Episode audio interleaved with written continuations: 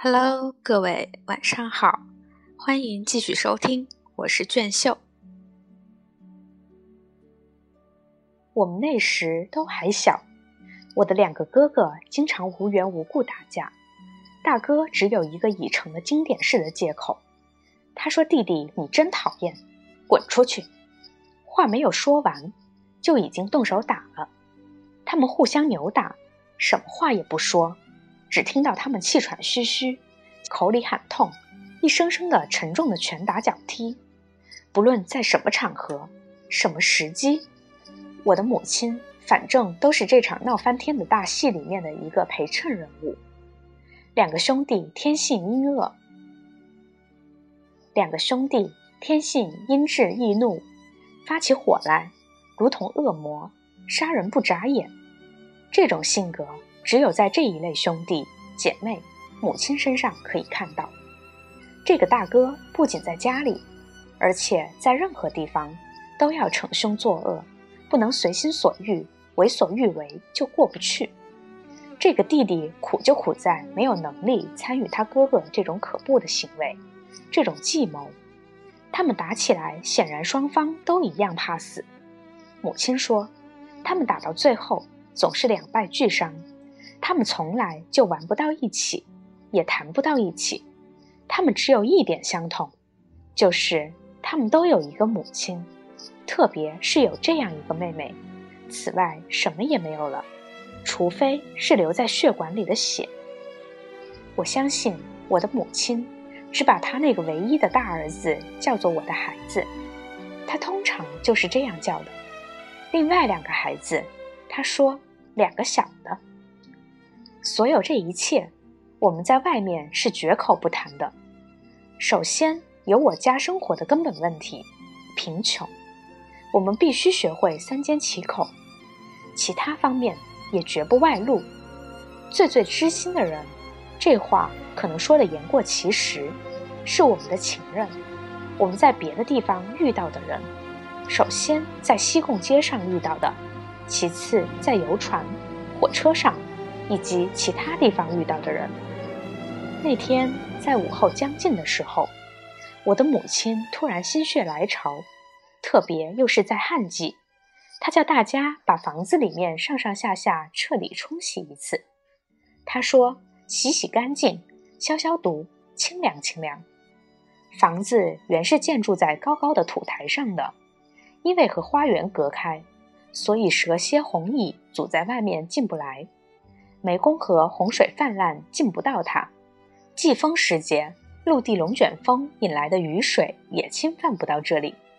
房屋高出平地，可以用大桶大桶的清水冲洗，把它全浸在水里，像花园那样，让它洗一洗也行。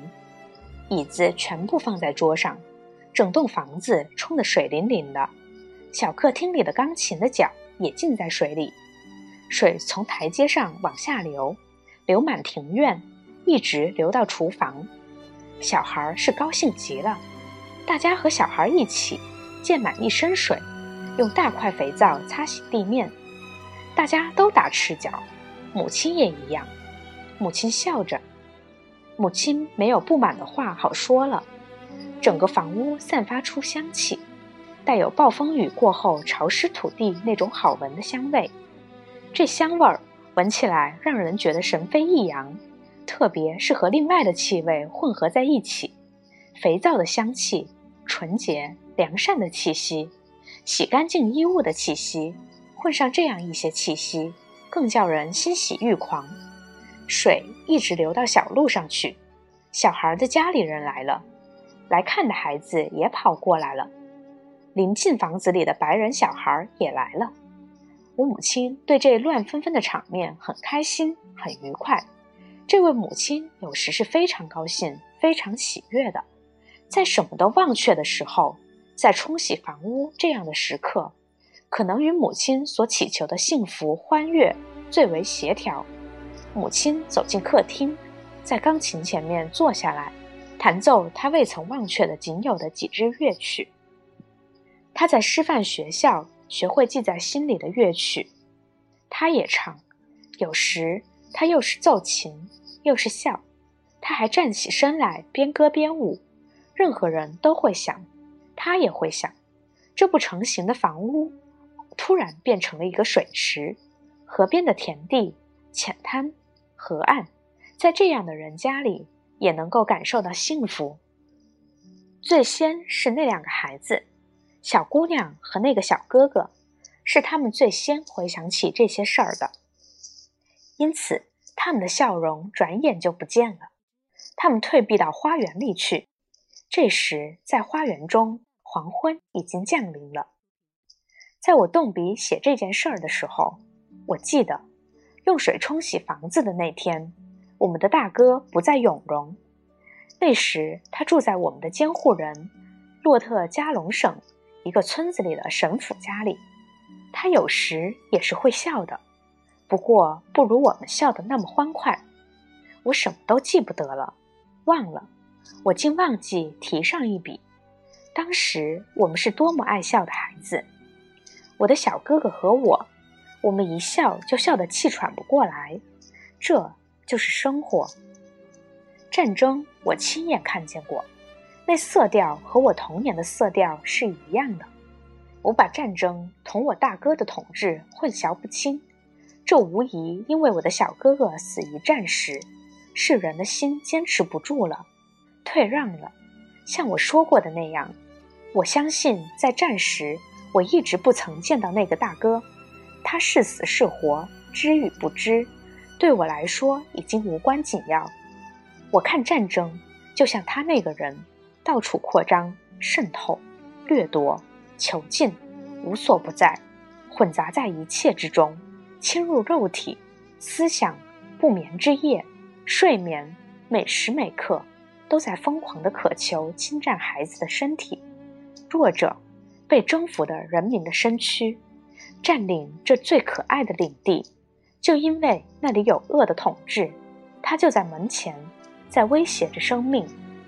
我们又到公寓去了，我们是情人，我们不能停止不爱。有时我不回寄宿学校，我在他那里过夜，睡在他的身边。我不愿意睡在他的怀抱里，我不愿意睡在他的温暖之中，但是我和他睡在同一个房间，同一张床上。有时我也不去上课，晚上我们到城里去吃饭，给我洗澡、冲浴，给我擦身，给我冲水。他又是爱又是赞叹，他给我施脂敷粉，他给我穿衣，他爱我。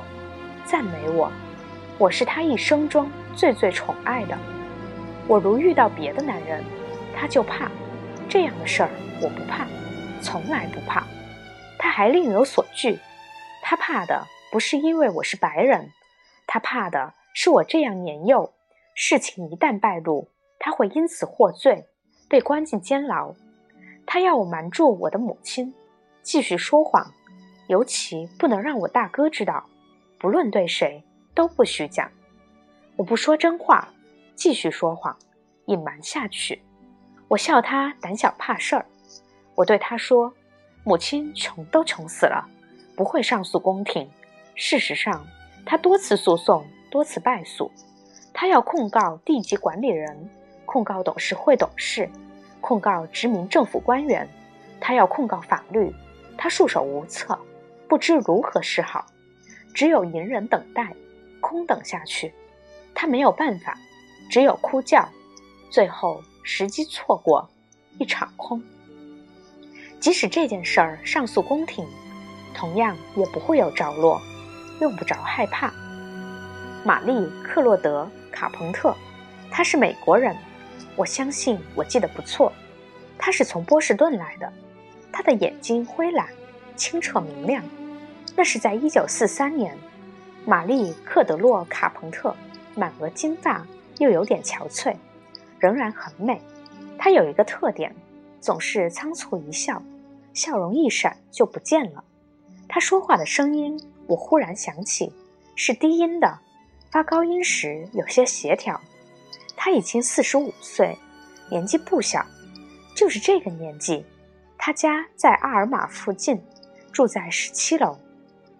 大楼面临塞纳河，公寓就在大楼的最高一层，楼面宽敞。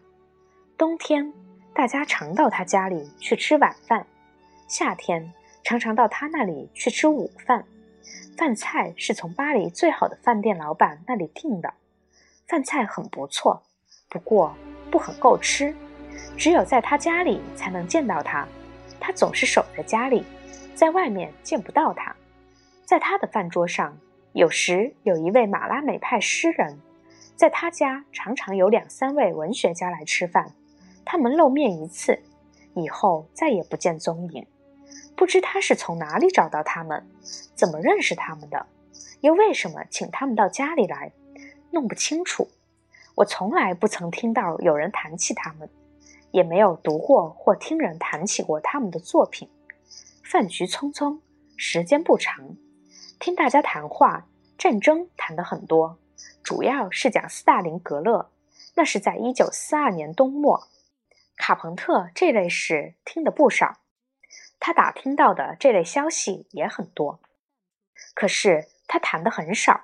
他常常为竟然不知这些事儿而感到惊异。他笑着，饭一吃好，他就告退，说有事儿要办，必须先走。他说：“什么事儿从来不讲。如果人相当多，在他走后，大家就留一两个小时。他对我们说，愿意留多久就请留多久，多坐一会儿。”他走后，也没有谁谈起他。其实我也不知道，谈也无从谈起，因为谁也不了解他。大家走后，回到自己的住处，都有这样一种异样的心情，仿佛做了一个噩梦，同不认识的人厮混了几个小时，明知大家彼此一样，素昧人平，互不相知，就那么空空度过一段时间，而毫无着落。既没有什么属于人的动机，也没有别的因由，就像是在第三国国境线上过境，乘火车旅行，在医生的候诊室里，在旅馆，在飞机场坐等，就像这样。在夏天，往往在可以远眺塞纳河的大平台上吃午饭，在大楼屋顶花园上喝咖啡，那里还有一个游泳池，没有人在那里游泳。大家就在那里眺望巴黎，空寂的大马路、河流、街道，在既无行人的街上，卡特莱兰正在开花。卡彭特，我总是看他，几乎时时都看他，这样看他，他觉得很别扭，可是我禁不住还是要看。我看他，因为要知道卡彭特，知道他是谁，为什么他在这里。而不是在别处。为什么他千里迢迢从波士顿来？为什么很有钱？为什么我们对他这样不了解，什么都不了解，没有一个人了解？为什么他经常请客，不请又好像不行似的？为什么？为什么在他的眼里，在他眼目深邃的内部，在他目光的深处，有一个死亡的质点？为什么？为什么卡彭特？为什么他穿的衣衫件件都有我不知道是什么不可琢磨的东西？所有那些衣衫，竟又不是他自穿的衣衫，仿佛那衣衫同样又可以穿在他人身上。为什么这些衣衫无所属，没有特征，端庄合乎法度，色调鲜亮，白得像隆冬季节的盛夏？